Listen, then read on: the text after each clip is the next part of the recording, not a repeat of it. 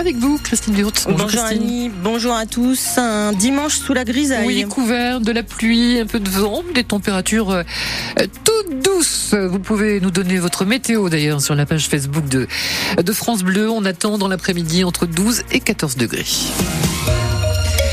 Il a sauvé plus de 3 millions de vies dans le monde. Le professeur Alain Cribier nous a quittés. Alain Cribier, ancien chef du service de cardiologie du CHU de Rouen pendant 20 ans, est mort à l'âge de 79 ans. Vendredi, c'est l'hôpital qui l'annonce dans un communiqué. Son invention, le TAVI, l'avait rendu mondialement célèbre. Il avait d'ailleurs été élu membre honoris causa de l'Académie de médecine récemment, la plus haute distinction pour un médecin. Alors évidemment, sa disparition bouleverse le monde de la médecine, Lucie Amadieu. Une immense perte pour la médecine et pour sa discipline. Ce sont les mots du CHU de Rouen pour décrire ce que représente la mort d'Alain Cribier. Cet éminent cardiologue a bouleversé sa spécialité grâce à son invention, le TAVI, un stunt qui vient secourir la valve aortique malade. Pour l'installer, pas besoin d'ouvrir la poitrine, il suffit de le faire passer dans l'artère. Cette invention, aujourd'hui mondialement reconnue, a suscité des doutes au début de la part de la communauté médicale et des industriels. C'est l'idée, la plus stupide jamais soumise. Voilà ce qu'on répondait à Alain Cribier. Il a alors créé sa start-up aux États-Unis. Les premiers prototypes ont été disponibles au début des années 2000. Alain Cribier est toujours resté fidèle au CHU de Rouen, souligne l'hôpital dans un communiqué. C'est pourquoi avec l'université de Rouen-Normandie, ils veilleront à ce que la mémoire et le travail de ce ponte de la médecine reçoivent les honneurs qu'ils méritent. Et de nombreux hommages lui sont rendus sur les réseaux sociaux de partout dans le monde où il a enseigné la technique de pose du fameux Tavi. Vous retrouverez son portrait sur francebleu.fr. Deux blessés graves dans un accident de scooter hier matin à Ponto de Mer dans l'heure. Deux jeunes hommes de 19 et 20 ans qui ont violemment percuté une voiture rue de la République. Les deux occupants de l'engin ont été transportés à l'hôpital dans un état grave. Le conducteur de la voiture, un jeune homme de 19 ans, est indemne. À Martigny, à quelques kilomètres de Dieppe, c'est le conducteur d'une voiture qui a perdu le contrôle hier matin vers 9 heures il y a deux blessés graves transportés au CHU de Rouen, deux hommes âgés de 22 et 28 ans.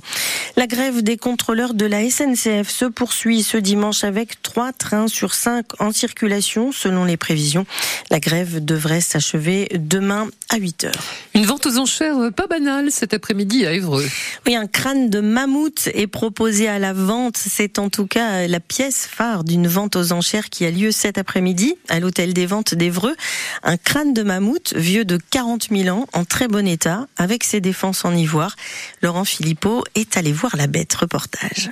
Il a 40 000 ans. Il a toutes ses dents. Il a toutes ses dents. On va le vérifier ensemble, mais effectivement, j'ai l'impression que oui, oui, il a toutes ses dents. C'est une pièce exceptionnelle que le commissaire priseur d'Evreux, Nicolas Fierfort, propose à la vente ce dimanche. Et ce crâne de mammouth est dans un remarquable état de conservation. Il a été retrouvé en Sibérie. Il est en bon état? Quand on aura son âge, à mon avis, on ne sera pas dans cet état-là. Hein.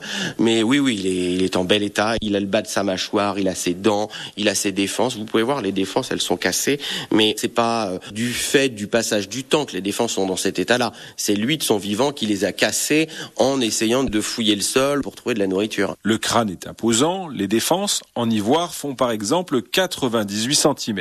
Et pour le transport, tout est prévu pour le futur acquéreur. Tiens, dans trois boîtes différentes en bois. Euh... Il en quitte Oui, eh ben, il se démonte, bien sûr, bien sûr. Ces défenses sont, on va dire, amovibles. Vous avez la mandibule inférieure et puis après vous avez tout le, toute la partie supérieure du crâne.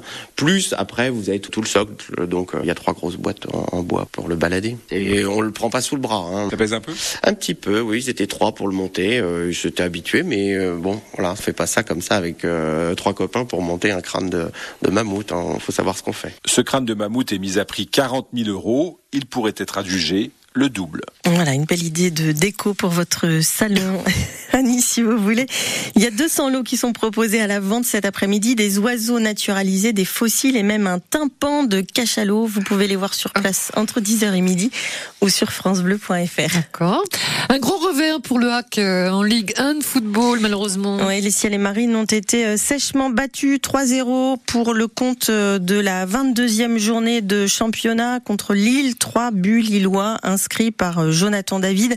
Les Ciel et Marines en sont désormais à cinq matchs de suite sans victoire, toutes compétitions confondues. Les hommes de Luca Elsner avaient pourtant réalisé une belle entame de match. Ils se sont créés dès la deuxième minute une belle occasion par Samuel Grandcir, mais ils ont manqué de créativité par la suite, comme le reconnaît leur entraîneur.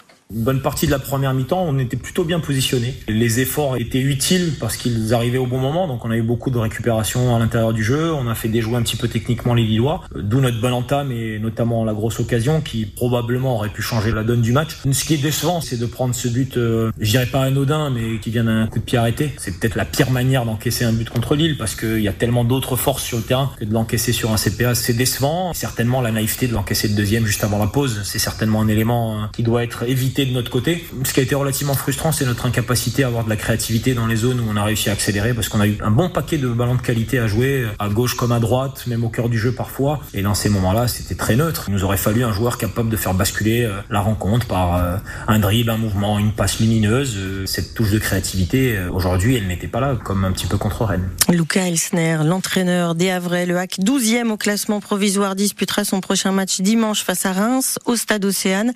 Le PSG lui a pris un peu de distance après sa victoire hier soir 2-0 à Nantes, deux jours après l'annonce du départ de son champion Kylian Mbappé.